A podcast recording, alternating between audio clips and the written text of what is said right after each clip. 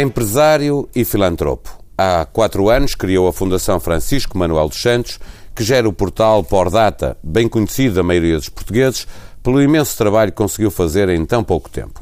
Preside ao Conselho de Administração do Grupo Jerónimo Martins, homem de dizer o que pensa, criou por isso várias polémicas. O convidado do Estado da Nação é hoje Alexandre Soares Santos. Bom dia. Bom dia. Muito bom dia. Quis discutir, uh, escolheu como um dos temas para esta, esta conversa, o destino europeu de Portugal. O destino europeu de Portugal visto como contraponto a uma estratégia atlântica ou complementar? Não, visto dentro de uma estratégia europeia, ou melhor, o posicionamento da Europa no mundo. E aquilo que se, que se encontra hoje, temos o bloco dos Estados Unidos, com a força que tem, e temos variedíssimos blocos formando-se, como por exemplo a Índia, a, a, a China, com um poder económico absolutamente extraordinário. E no meio disto tudo aparece uma Europa constituída por uma série de pequenos países. Grandes países, temos apenas a Alemanha, a Grã-Bretanha e a França. Depois, eventualmente, um pouco a Polónia e a Espanha, mas são, mas são nitidamente mais fracos e sem o poder económico e financeiro dos outros.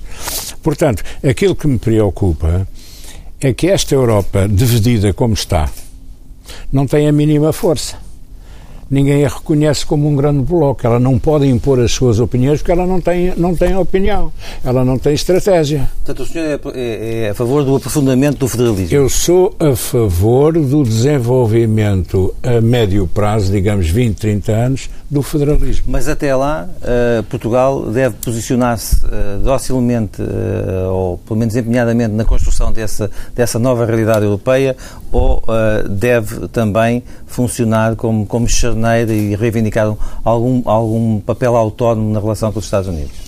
Ouça, eu, eu não vejo onde é que Portugal, na situação financeira em que está, e, e, e, numa crise social ainda mais importante, onde é que Portugal se pode colocar, se não na Europa. Eh, fala-se muito no Brasil e nos Palopes. Eu, pessoalmente, acho que o Brasil não liga nenhuma para Portugal. Nenhuma. E o Brasil não precisa de Portugal. Eh, os Palopes vão viver anos e anos e anos de convulsão. Portanto, devemos desentregar a Europa? Portanto, não é entregar. Aí é que está o problema. Nós temos atrás de nós uma experiência milenária de lidar com outros povos. Nós somos apreciados na Índia, nós somos apreciados no Japão. Os chineses não têm a má opinião a nosso respeito, ao contrário. Hum? Portanto, nós temos uma experiência que recolhemos no período das navegações e uma, e uma experiência de lidar com povos das mais diferentes uh, uh, raças e opiniões, etc. Para, para, por um lado. Para, para, desculpe, para tentar perceber e sintetizar o seu pensamento, o senhor acha que nós devemos apostar no, no aprofundamento do federalismo europeu e que isso deve ser grande parte da nossa estratégia? Eu entendo que sim. Eu entendo que sim. E repare, isto não é tudo, nada se resume a um problema de dinheiro. Isto resume-se fundamentalmente a um problema de inteligência, formação e, e, e sermos coerentes. Portugal, como muitos outros países que estão hoje na, na, na, União, na União Europeia, tem uma força brutal pela qualidade das pessoas que lá põem. A Espanha reciclou completamente a sua administração pública no Colégio da Europa. Nós nunca mandamos praticamente ninguém, creio que no total foram três ou quatro pessoas. Portanto, nós temos que perceber se quer fazer parte de um clube, eu quero fazer parte dos meus dirigentes. Para fazer parte dos dirigentes, eu tenho que ter bons dirigentes e treiná-los e não andar permanentemente a mudar sempre que há umas eleições. E onde é que fica o papel, eh, a história de, de, Portugal, que estava a referir, aquilo que nós fizemos ao longo dos séculos nas relações com aquilo que hoje são economias emergentes, a Índia, a China, os, eh, o Brasil também. Eh, Portugal pode ter um papel de destaque na União Europeia, na relação da União Europeia enquanto bloco Exatamente. com estes blocos Exatamente. Uh, passa pela formação de dirigentes uh, Sim, senhora. que têm que perceber que aquilo que melhor podem fazer por Portugal é olhar para Nós o que podem fazer na Europa. Nós temos uma experiência de lidar com essas coisas que muito poucos países têm na Europa. Além disso, nós não temos, não representamos grandes interesses. Portanto, podemos ser a locomotiva de penetração nesses países. Porque nós não podemos ter tentativas de dominar, não, nós não podemos ter tentativas de comprar companhias e termos uma presença fortíssima, etc, etc. Mas temos a capacidade de dialogar. E que hoje está a faltar uh, que hoje não há. no, no poder político que temos. Que hoje não há. Hoje não há. Em Portugal não há, nem no Portugal, nem, nem, nem hoje na Europa, infelizmente. O facto de termos uh, Durão Barroso como Presidente da Comissão Europeia, em sua perspectiva, não tem ajudado a que Portugal cumpra o seu destino europeu? Eu, eu não posso julgar a ação do, do, do Dr. Durão Barroso como, como Presidente da Comissão Europeia. Era preciso estar muito lá por dentro. A única coisa que nós sabemos, e já começou antes do Dr. Rose, foi que a Comissão vinha a perder força, na medida em que se permitiu que os presidentes da República de França e o chanceler alemão se passassem a encontrar e a discutir e a tomar decisões. Essa, aliás, é uma, na, minha, na minha opinião, é um dos grandes problemas que a Europa tem, não é? Porque é um de, de dois tipos querem mandar em tipo nós todos, não dá. Isto tem que ser uma Europa em que tenham os mesmos objetivos e em que se respeitem todos. Todos. E haja informação, e haja educação, e haja uma série de coisas absolutamente necessárias. Por exemplo, nós, a França, quando foi, salvo ali ao Norte de África com os aviões, quem é que emprestou as bombas? Foi, foi os americanos. Isto faz sentido? Não. Porquê é que nós não temos um exército europeu? Porquê é que andamos todos aqui a ter forças armadas aqui, ali e acolá? Porquê é que não temos um exército europeu? Porquê é que não havemos ter um ministro dos negócios estrangeiros? Em sua opinião, é preciso fazer isso, ao nível político, ao nível económico, ao nível militar, diplomacia? É preciso mesmo começar na base, ou seja, nas escolas. A, a, a, juventude que está no ensino secundário, que entra para as universidades, tem absoluta necessidade de ser formada sobre as vantagens da Europa, como é que uma Europa deve funcionar e como é que eles devem ver a posição de Portugal dentro dessa Europa porque se não vai os jovens, nós velhos estamos divididos, nós, não quer dizer você, eu e os meus da minha idade, há muitos que estão divididos. Os franceses detestam a Alemanha, a Alemanha detesta não sei quem, isto não pode, os holandeses não podem com a Alemanha. A gente não vai a parte nenhuma com isto, porque neste mundo de hoje o que conta é os grandes blocos. Ou você é muito pequenino, como a Suíça, e é um nicho de mercado único. Porquê? Porque tiveram uma educação esmerada, porque têm uma indústria muito especializada, etc, etc, e têm um mundo financeiro. E estão ali independentes. O resto tem que ser os grandes. Além disso, há um outro risco que me leva a pensar muito, muito no federalismo. É que a mim não me admiraria nada que há 10 anos a Catalunha saísse de Espanha. E a Escócia da Grã-Bretanha? E, e, a Bélgica a dividir-se em dois. E você tem a e, Europa das regiões. E a Córcega da, da França. Mas eh, deixe-me, uh, o senhor há pouco estava, estava, no fundo, estava a descrever, a descrever a utopia que levou à, à Comunidade Económica Europeia há 20, 30 anos. Nós brevemente vamos ter, no princípio do ano, umas eleições europeias. Face ao crescimento da influência dos eurocéticos em Inglaterra, de Le Pen em França, nós poderemos, é, a curto prazo, ter um Parlamento Europeu quase uh, anti-europeísta. E como é que vê essa realidade? Eu, eu, eu, eu esse receio existe. Tenho, tenho esse receio, como tenho o receio que algum país seja, se o lembre... Caminho, o, caminho, o caminho começa quase a aparecer, a aparecer o do desmembramento da Europa e não o da sua uh, unificação é, em torno de uma estratégia financeira comum, por exemplo. Quando você vê a onda de desemprego dos jovens licenciados na Europa, quando você vê que a imigração continua a rumo à Europa, veja-se o problema terrível que a Itália tem. E a Espanha? Quando a gente vê estes problemas todos, logicamente que as pessoas começam a ser, mas afinal a União Europeia para que é que serve?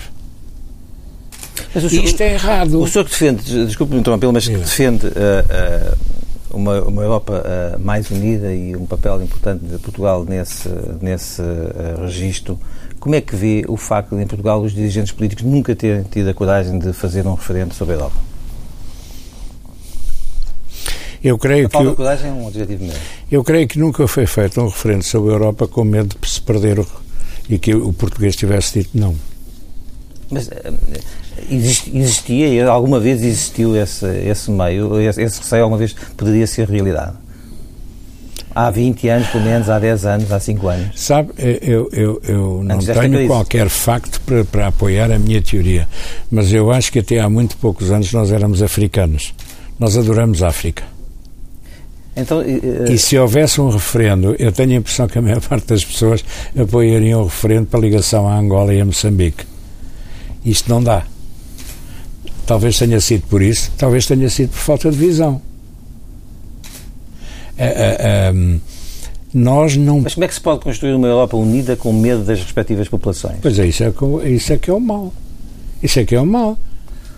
A, a falta de visão dos políticos europeus é enorme. A falta de visão e a falta de informação. Os políticos hoje não, não conseguem compreender que têm perante eles uma sociedade completamente diferente. A começar, vamos falar do nosso próprio país. Está a falar pelo conhecimento direto das pessoas? Das pessoas. Você hoje, quando fala, por exemplo, para falar do, do, do meu grupo, com uma, uma, uma operadora de caixa de um supermercado, ou um operador de um centro de logística, você depara-se com pessoas que têm uma forma de pensar e uma forma de falar completamente diferente das mesmas pessoas nos mesmos lugares há 20 ou 30 anos. A educação, a televisão, os debates bons ou maus levam, transmitem conhecimento às pessoas. E as pessoas vão evoluindo e vão pensando. Por outro lado, há, uma juventude que chegou ao mercado muitíssimo bem preparada. Veja, enfermeiros. O nosso enfermeiro hoje, novo, Desculpa, é da grande categoria. Os decisores têm acompanhado essa evolução? Não. Esse é que é o problema. É que os políticos desconhecem a realidade. Os políticos conhecem o Portugal moderno. Continuamos a dizer, você fala com um político ou um outro dirigente qualquer especial, ah, são os estúpidos, são os ignorantes, não sabem nada. Quem, quem lhes permitiu dizer isso? Quem? O que é que conhecem? Não, não tenho esse contacto. O senhor já acusou eu, as eu instituições... Eu tenho uma grande admiração para essa gente, sabe? Uma grande admiração para essa gente porque os conheço por força de doenças que eu tive. Essa gente, os, os trabalhadores? Os tais, os, os, enfermeiros, os trabalhadores. Você fala, eu entro num supermercado a falar com as pessoas de lá e estou perante um mundo completamente diferente. O mundo do analfabeto acabou. Nós não temos analfabetos. Os analfabetos que temos são os velhos. Mas as gerações novas têm instrução não, pode, não têm talvez uma grande cultura. E como é que esse país continua a gerar uh, classes dirigentes que, a acreditar nas suas palavras, são cada vez mais fracas, ou pelo menos mais fracas do que a média do país? Em Portugal e na Europa? Em Portugal, na Europa e no mundo. Como é que explica isso? Repara uma coisa. Quando a gente olha para o problema dos partidos políticos e critica os partidos políticos em Portugal e o princípio de desagregação que pode estar metido nisso, você vai ver que nos Estados Unidos, onde houve sempre diálogo entre os republicanos e os democratas, neste momento não há. Como na Europa também não há. Repara o que se passou, por exemplo, agora na Alemanha. O Schröder, que foi dos melhores chanceleres alemães dos últimos anos, tinha aumentado a idade da reforma. Schröder, SPD. Agora, o mesmo SPD fez, fez baixar a idade da reforma de 67 para 62 ou para 63. Já viu? Porquê? Porque entrou o populismo. Por outro lado, a invasão... Movimentos, movimentos, contrários àqueles que estão a fazer no sul da Europa, onde a idade de trabalho está a, ter, a ser estendida. Mas tem que ser, não é? Repara uma coisa, a sua expectativa de vida comparado com a do seu pai é completamente diferente. O meu pai teve exatamente, eu tive exatamente Tem que as mesmas... até a sustentabilidade da, da, do Estado Social? Interessante. Eu tive exatamente as mesmas doenças, ou quase todas as mesmas doenças que o meu pai. Meu pai morreu aos 59 e eu tenho 80. Eu sou um produto da ciência médica. A nossa expectativa de vida está indo para além dos 90 anos. Como é que é possível você mandar para casa gente com 60? Vão estar 30 anos a viver à custa de quem? E são pessoas absolutamente em bom estado. Na minha idade, há 30 anos, eu estava em casa, sentado, com uma mantinha, não se mexa, não sai. Eu estou aqui a conversar com vocês. E a minha mulher e os meus filhos acham bem. Portanto, isto mudou radicalmente. As pessoas de 60 anos têm uma contribuição a dar à sociedade extraordinária, porque têm uma experiência uma de sabe, vida. Sabe que o mundo uh, mudou nessa análise aqui uh, há uma década ou duas, uh, entendia-se esse, esse, esse, esse movimento e essa evolução como libertário, ou seja, permitiria às pessoas estarem precisamente esse tempo todo sem trabalhar, ou seja, gozando depois da sua vida paga? E quem lhes paga o ordenado? Portanto, o mundo mudou também aí. Nessa, tem que nessa... mudar, tem que mudar. Nós temos que mudar a nossa vida completamente. Porquê? Por força da competitividade e destas aberturas ao mundo. Eu não falo em globalização, eu falo numa abertura ao mundo. E ao abrirmos ao mundo, você abriu a concorrência. Mas essa, mas essa, essa competitividade não tem que ter regras, não, não tem também que ser assegurada pelos mecanismos. Ou seja, uh, uh, se não houver uh, regras ambientais e direitos humanos, é impossível, é impossível concorrer com, com o mercado de trabalho da China ou da Índia. Mas quando há fome em África, você vai lhe pôr ambientes em cima? Você tem que dar é de comer. Você tem que lhes dar é escolas. E depois universidades. Nós já passamos essa fase. Nós somos as fases da alta burguesia que está com grandes dificuldades financeiras. Voltamos a, voltando a afinar na Europa, está pessimista? Eu acho, sabe, eu, eu não gosto da palavra derrota. Eu acho que a Europa atravessa uma crise da qual nós temos que sair. E vamos sair. Mas vamos sair de uma forma que eu não sei como é. Eu só sei uma coisa: há uma sociedade nova que recusa a atual sociedade. Você tem um caso típico preocupante. É o caso de, das eleições com os independentes. Então agora de repente vamos ter um Parlamento cheio de independentes? Como é que é possível? Em Portugal não. Não, não, não, não sei. Não é suposto que isso aconteça. Não Já sei. todos os partidos pronunciaram aprendido Pois, nas, para... nas autárquicas apareceram e ganharam. Mas nas, nas Mas é um sinal autárquicas é positivo possível. ou negativo, na sua opinião? Um, ter a médio prazo é negativo. Mesmo nas autarquias? Mesmo nas autarquias. Mesmo nas autarquias. Eu acho que tem que haver disciplina. essenciais para a Os- democracia. O problema é que os partidos não estão a ver o problema e não se estão a organizar. É o que eu digo, já disse várias vezes aos partidos. Os partidos não têm centros de estudos, não sabem quais são os problemas das pessoas, não sabem que- que- o que se passa nas regiões. A gente ouve autênticas barbaridades quando eles falam sobre o que se passa no país. E quando você anda em contacto com esse país com grande frequência, você fica pasmado com o que é que os partidos lhe dizem. O desconhecimento total. Há há um problema com, com a classe dirigente, eh, ele está identificado.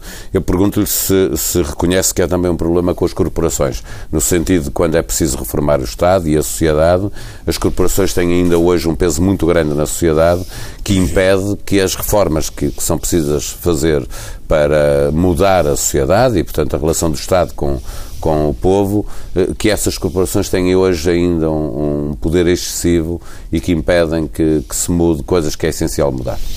Eu vou-lhe responder da seguinte forma. Aqui há umas semanas eh, conheci um político eh, que eu não- nunca tinha falado com ele e foi por acaso conhecemos. Estávamos a falar deste mesmo problema e ele dizia-me que o mal deste país é o partido invisível. E eu perguntei o que é esse partido invisível? É um partido que se mexe com tudo e que está em todo lado e que consegue parar as coisas quando as- essas coisas não lhe sorriem. O, o antigo, o anterior ministro da, da, da, da Economia dizia-me numa conversa muito interessante, Santos Pereira. Dizia-me que os grandes inimigos dele estavam todos lá dentro do Ministério. Portanto, estamos a falar do partido immobilismo ou destas corporações que falava o Paulo Baldaia? Não, no fundo, essas corporações atuam em todo lado. Atuam em todo lado. Isto é que não pode ser. Aliado ao facto, e isto é extremamente importante, acho eu, nós não temos grandes empresas em Portugal hoje. Isso que eu ia perguntar. Como é, como- como é que desmembrou esse partido no seu universo eh, empresarial? Tudo quanto está ligado a uma forma ou de outro ao Estado. Não, mas eu- a minha pergunta era como é que desmontou esse partido immobilista, que avesse à mudança, dentro do seu universo empresarial? A Jerónimo Martins. Ouça, o, o Jerónimo Martins, por tradição, nunca, nunca se meteu em nada. Antes do 25, depois do 25 e continua-se a não meter. O senhor a falar nessa vertente política, na, então. na, na vertente de, de, de, dinamizar o trabalho, ou seja, o senhor nunca teve, nunca teve os, os, os, os como é que desmontou uh, o poder dos sindicatos dentro das suas empresas? Não desmontei, ou melhor... Dialogou com eles? O, o, o, problema, o problema é a conduta das companhias. O código de conduta das companhias. Das empresas. E o Jerónimo Martins, por tradição, que vem do meu avô, era, do, era completamente transparente e cristalino. O meu avô foi uma pessoa que dava emprego a todos aqueles que quisessem estudar, pagava-lhe os estudos e ficavam depois a trabalhar no Jerónimo Martins. Foi, aliás, um dos problemas que eu vim a encontrar, porque eu tinha uma população envelhecida que sabia do passado, não sabia do presente. Falar em computadores e tudo era uma desgraça. Mas ainda hoje, tenho 10, este ano vão ser 10 pessoas dos antigos com 90 anos de idade que, que já almoçamos sempre no Natal. Eram 30 e tal há poucos anos ainda. A primeira, a primeira, a primeira empresa a introduzir o 13 terceiro mês em Portugal foi meu avô, foi Geraldo Martins. Eu sempre defendi a Comissão de Trabalhadores. Antes do 25 de Abril, a Lever tinha Comissão de Trabalhadores quando surgiu o 20... Como é o senhor olha para esta polémica à volta do salário mínimo nacional? Ouça, eu, eu, eu, eu não entendo muito o salário mínimo. Nós não pagamos salário mínimo. Nós pagamos, ou na Lever, pagamos muitíssimo bem. Um operário na Lever ganha 2 mil euros por mês. Foram os prémios. O salário médio do Jerónimo Martins mais baixo é de 780 euros. Depois tem mais uns prémios aqui, ali e acolá mas é muito mais baixo Portanto, que as esse problema não existe no seu grupo. Mas como é, que, como é que olha para essa polémica a nível do país? O problema é que nós temos que passar a considerar os operários, os operadores de, de, supermercado, os operadores do centro de logística como pessoas que participam na empresa. E é preciso e que, que essas pessoas também sintam que a empresa é delas, porque lá trabalham. Absolutamente. E sintam que, que, que, que os acionistas têm respeito por eles e que eles são parte integrantes. Você passa parte da sua vida aqui dentro desta casa, deste edifício. Eu passo parte da minha vida dentro de um edifício. Portanto, estas pessoas têm o direito de saber como é que vai a empresa, qual a estratégia da empresa, qual a situação financeira e não serem apanhados de surpresa. Isto nós sempre mas, fizemos e fazemos. Mas tem consciência que esse não é o discurso habitual dos empresários em Portugal. Mas o empresário tem que mudar. Mas repare uma coisa, nós com o 25 de Abril perdemos muito bons empresários. Um escola de empresários que estava a começar, que nasciam a maior parte deles na antiga CUF. Mas a maioria regressou no, de, no Regressaram os velhos, mas não os filhos. Você falta-lhe essa geração dos filhos. E por outro lado, tivemos muitos empresários que nasceram das ocupações e que demora anos a construir empresas, demora anos a ser empresário. Isto não é atário para o fumeiro. Portanto, há muita empresa. Repara o calçado calçado agora começou a crescer, começou a modernizar-se. Quer dizer, as pessoas, o mundo está-se a abrir. Quando há meia dúzia de anos não se abriam. Portanto, está mais, está mais pessimista em relação à Europa do que em relação ao nosso próprio país? Eu acho que o nosso. Que, politicamente, estou mais pessimista em relação à Europa do que estou em relação a Portugal. Mas em Portugal não há dúvida nenhuma que, apesar das dificuldades, está nascendo uma classe de pessoas à volta dos 30, 40 anos que pensam de uma forma completamente diferente mais, daqueles que nós mais pensamos. pragmáticos. Deixe-me aproveitar Não é só pragmáticos, realistas, sabe? Mais conhecedores, viajaram mais, conhecem o Não mundo. quando digo pragmáticos no sentido de que Isto é as decisões aldeia, que tomam é percebem melhor as consequências. E o senhor desvaloriza esta onda de imigração que está a afetar também alguns desses jovens licenciados? Pois eu não lhe chamo imigração. Eu chamo pessoas que vão frequentar lá fora ou vão viver lá fora durante um certo número de anos, onde voltar. se vão enriquecer e onde, onde alguns voltam, outros não voltam mais. Mas repara uma coisa, a influência deles vai ser de qualquer maneira muito interessante. Muito interessante. Porque eles vão viver num mundo que desconhecem. E, e, não tem nada de dificuldade. E hoje temos ligações fáceis de avião, a gente está em qualquer sítio. Portanto, o mundo está. E você vai ter muita gente de fora que vem trabalhar para aqui. Assim haja empresas a investir. A capacidade de adaptação é hoje muito importante numa sociedade moderna. Passar para o segundo tema que escolheu, que é o de investimento e iniciativa privada em Portugal, e, e olhar para a conversa que estávamos a ter, se acha que hoje ainda estamos Uh, o tecido empresarial ainda está muito dependente do, do, do, Estado, se esse é um problema em Portugal. Nós estamos todos dependentes do Estado neste país. Há Estado por todo lado. Para as mínimas coisas é preciso ir falar com eles. Isto não pode ser. O Estado, por natureza, é um péssimo empresário e veja para a situação financeira da maior parte das empresas que estão dependentes do Estado. Isto tem que acabar. Mas tem que acabar como? Nós temos que acabar, ou melhor, temos que decidir que sociedade é que nós queremos. Queremos uma sociedade baseada na iniciativa privada ou baseada no Estado. O que nós não podemos é andar permanentemente a dizer nós precisamos da iniciativa privada e criticá-la e castigá-la e acusá-la de tudo quando se passa de mal neste país quando a iniciativa privada não tem greves, tenta trabalhar, não tem corrupção. A corrupção em Portugal não vem da privada. Pode haver duas ou três empresas que sejam corruptas, mas não interessa no conjunto total. No conjunto total, ela é constituída por um conjunto de pessoas sérias e que querem apenas trabalhar. Mas tudo isso não nos e estas impedir, empresas mas o Estado tem uma função social e de redistribuição da riqueza que só pode ser feita seu, pelo Estado. Tem o imposto. Tem o IRS e o IRC.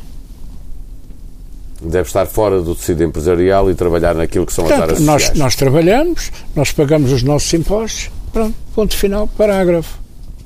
O que nós não podemos é estar permanentemente dependente de uma autorização de estar, estar bem disposto ou mal disposto. Isto não dá. As pessoas ficam a pensar. Ainda há pouco tempo, um, um, um, um membro do Partido Comunista dizia que temos que voltar às nacionalizações. Você acha que um tipo que ouve isto. E já voltámos no, no BPN, por exemplo. Bem, isso é um escândalo. Isso é um escândalo. Isso não é nacionalização. Sim, mesmo algumas é. privatizações são de nacionalizar para outros Estados. Uh, olhar para a EDP, para a REN, com empresas que vêm, que são do Estado chinês. Uh, ou para outro tipo de empresas em que isso acontece. Isso é bom para o nosso país, ficar dependente em áreas estratégicas de empresas que são estatais, mas que não são portuguesas, são chinesas ou são de outro país qualquer. Não interessa aqui a origem. Isso é, isso é um caminho que, que eu não gostava de entrar por aí, porque isso é preocupante quando você vê a Simpor já não é portuguesa, a PT acabou, a, a enfim. É outro exemplo de uma empresa que tem um grande domínio estatal, acabou, que é o OI. Mas isso não é o culminado da sua, a sua argumentação de há pouco de que essas empresas não devem estar na órbita do Estado? Mas deviam ser privadas, está cá, mas deviam catar o seu centro. O que é que nós estamos a fazer no João Martins? É criar uma multinacional com sede aqui, com o centro de decisão em Portugal.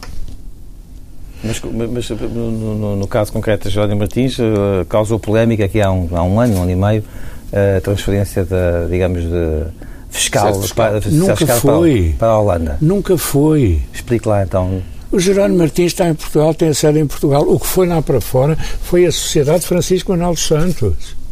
Uh, o que está a dizer é que continua a pagar o grosso dos seus impostos em Portugal. O Jerónimo Martins está cá dentro, não tem sede em parte nenhuma. Então é só, tem é, um é, conjunto de empresas que estão na Holanda por força dos acordos que existem entre nações. Eu fiz o investimento. E faz sentido naquela União Europeia que falava há pouco que uma empresa possa, possa, possa ser espanhola e ter, e ter, e ter mais interesse em estar instalada uh, na Itália? Quer dizer, faz, faz sentido essa concorrência? Dentro da minha entre, Europa entre, entre, Federal, o sistema de impostos é único. E, portanto, nada disso faz sentido. Mas não é os impostos que muitas vezes levam às empresas. Repare, nós fomos para a Polónia em 94, através de um investimento, criamos uma empresa na, na, na, na, na Holanda. Sabe porquê? Porque a Holanda garante-nos o investimento feito da Polónia. É mais fácil? É, não, é total. Se a Polónia me confiscar amanhã ou me nacionalizar, eu estou protegido por este acordo com a Holanda. E a Holanda tem o poder de congelar os bens polacos para me pagar. A mesma coisa e com a Colômbia, que nós não temos. As pessoas influenciadas pela mídia é, é, que ficam a pensar, não, o Jerónimo Martins foi lá para fora. O Jerónimo Martins não foi nada lá para fora. Está cá dentro. Também está lá fora, mas. Uh, está lá fora como uh, empresas a operar, como investimento, mas investimento português. Mas... mas para isso eu tenho que ter garantias de que não tenho, de que existe um acordo de não, de não dupla tributação entre Portugal e os outros países. Quando eu fui para a Polónia, outra razão da Polónia é que não havia acordo de Éramos tributados na Polónia e em Portugal. Para o baile. Isto não andamos aqui a trabalhar para pagar impostos em todo lado. Deixe-me deixe uh, voltar a Portugal. Uh, para si, uh, a diferença entre os partidos não devia ser com, ideológica, devia ser na, na perspectiva que têm da economia. Entre aqueles que defendem digamos, a, a, o novo mundo e que são menos conservadores e que apostam na iniciativa privada e os que são conservadores e continuam a defender o Estado, é isso?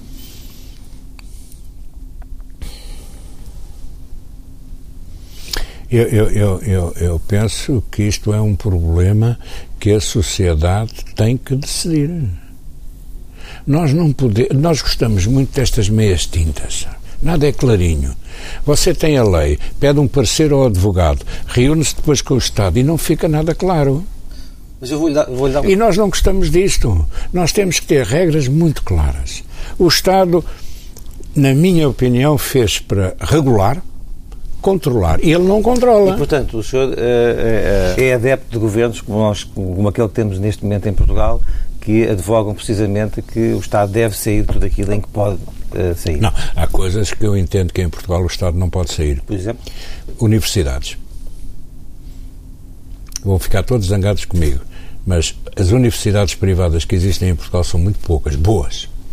Existem uma série de universidades, mas não existe massa crítica em número suficiente para haver muita universidade. Uma universidade custa muito dinheiro, custa muitos anos a fazer e, portanto, precisa de alunos. E quais são os outros setores das universidades? Eu, eu, eu, a saúde. Sou francamente adepto do Serviço Nacional de Saúde. E acha que ele está a ser posto em causa com, com a atual necessidade de reduzir despesas uh, públicas uh, uh, e também, portanto, no Ministério da Saúde, onde se gasta muito dinheiro? A Fundação Francisco Manuel dos Santos fez um estudo que creio que ainda não foi publicado, mas é do conhecimento de muita gente, sobre a saúde em Portugal. E chegou-se à conclusão que era podiam-se poupar 800 milhões de euros, que é justamente quanto o Ministro da Saúde diz que precisa de poupar. Esses 800 milhões de euros estão dentro dos hospitais. É só desperdício? É só desperdício. Praticamente. E em relação à escola pública? Cheque em cima.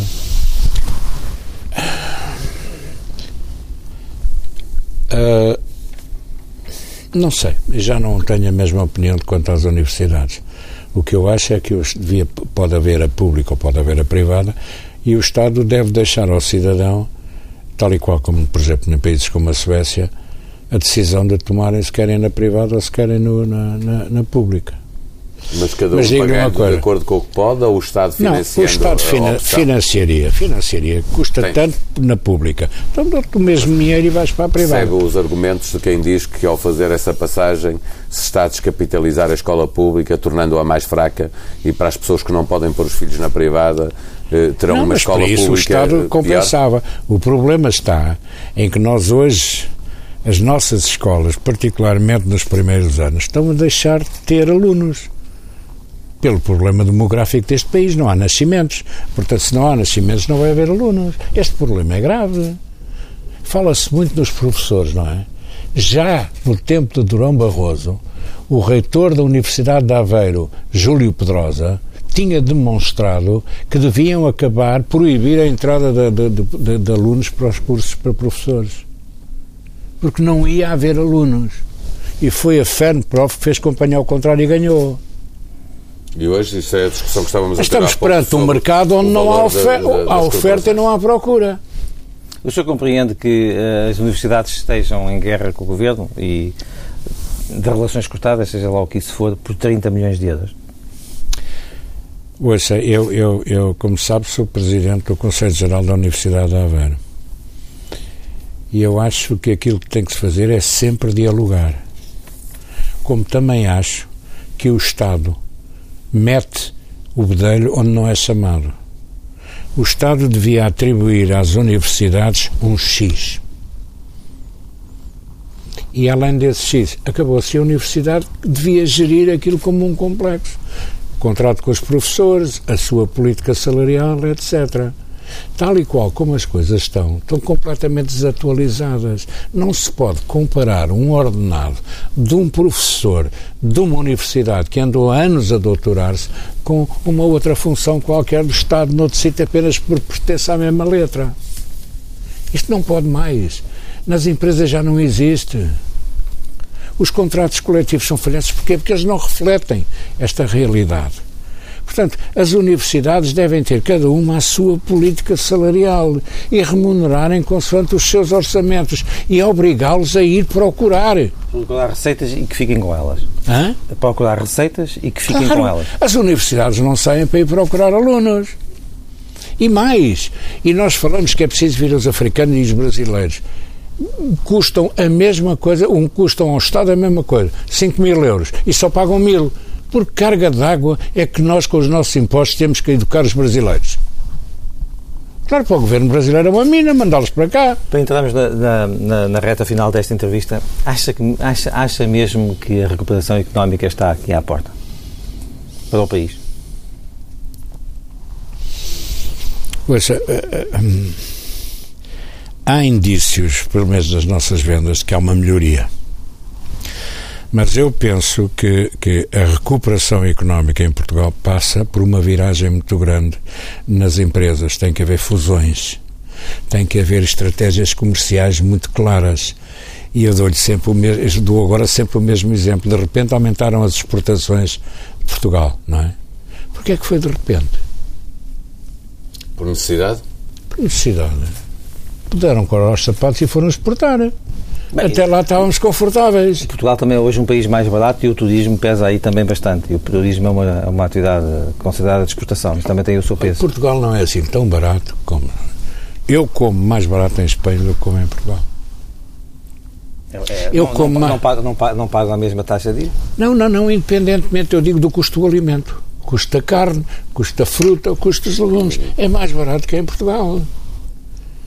Os, os, os, os, portugueses, os pequenos agricultores portugueses queixam-se, mas eles não têm a dimensão.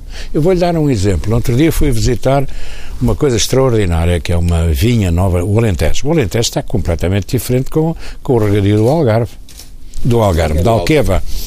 Ah, e, e, de facto, a gente passa na autoestrada e não vê nada. Entra no Alentejo, oh, oh, é notável o que está a passar no Alentejo. Notável a mudança do, do sequeiro para o regadio é uma coisa notável.